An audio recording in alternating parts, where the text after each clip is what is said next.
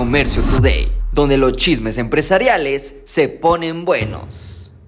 Ya no andes trayendo por cajita, ahora tráete un contenedor entero. El flete marítimo de Asia hacia México cierra en el año 2023 con un descenso del 3.81%. ¿Cuánto cuesta traer un contenedor de mercancía de China? Bueno, tan solo 1.638 dólares por un contenedor de 40 pies, un descenso de 3.81% en comparación al mes anterior. Durante el año se mantuvo en un promedio de 1.994 dólares. Los puertos del Pacífico mexicano son los principales receptores de las mercancías asiáticas. Vayamos viendo si estos niveles se pueden mantener o de aún de repente se comienzan a disparar. Si no tienen lo que tú necesitas, pues bueno, preséntales una demanda. Bueno, eso es la filosofía de los clientes de Dunkin' Donuts, que se les ha presentado una demanda de 5 millones de dólares. ¿Y por qué? Porque les cobran más cuando solicitan alguna bebida con leche vegetal. Dunkin' Donuts dice, nosotros tenemos opciones para los que no quieren cafeína, para los que quieren leche de soya, ah, pero bueno, e, esta demanda dice que no es justo que la empresa quiera cobrar más por el hecho de que no pueda consumir la leche tradicional. Esto sí que es una locura, pero no es nada novedoso porque California es el rey de las demandas. Así que ponte a pensar si yo voy y solicito mi sugar free vanilla y me quieran cobrar un extra porque solicité el sugar free vanilla, ¿es justo? Yo no sé, pero estas leyes espantan a los comerciantes y lamentablemente dicen que el cliente tiene la razón.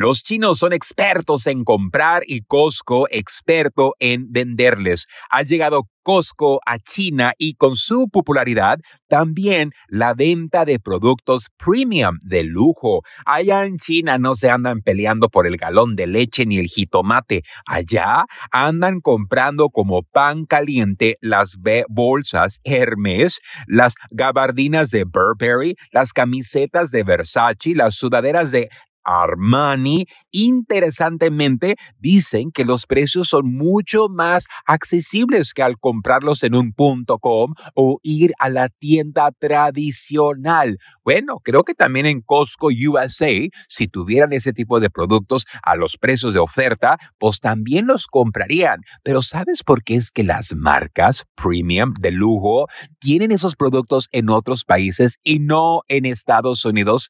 Porque no quieren que se vaya de evaluando la marca aquí en Estados Unidos. Pues vámonos a China a comprarnos una bolsa Hermes. Amazon despierta con nueva competencia. Amazon tiene su plataforma de audiolibros Audible que hoy se les presenta nueva competencia. Spotify ha lanzado su habilidad de escuchar audiolibros. Esto tiene a los ejecutivos de Amazon un poco nerviosos y comentan que nunca en su historia han tenido a un competitor que tenga millones de usuarios.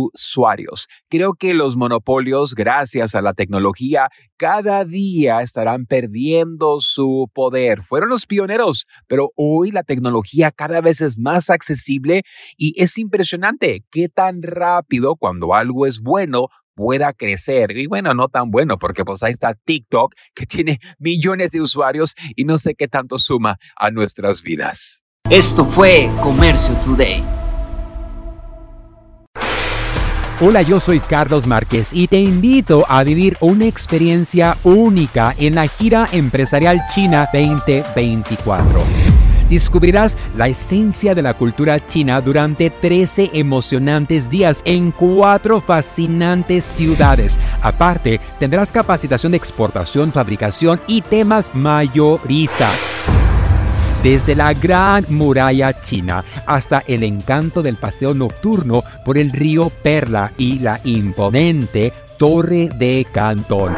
Cada momento será inolvidable. Salimos desde Los Ángeles, California, el día 24 de octubre al día 7 de noviembre. Un viaje redondo con todo incluido. Vive la mejor experiencia empresarial y turística de tu vida. Inscríbete ahora en giraempresarial.com o comunícate al 888 286 3131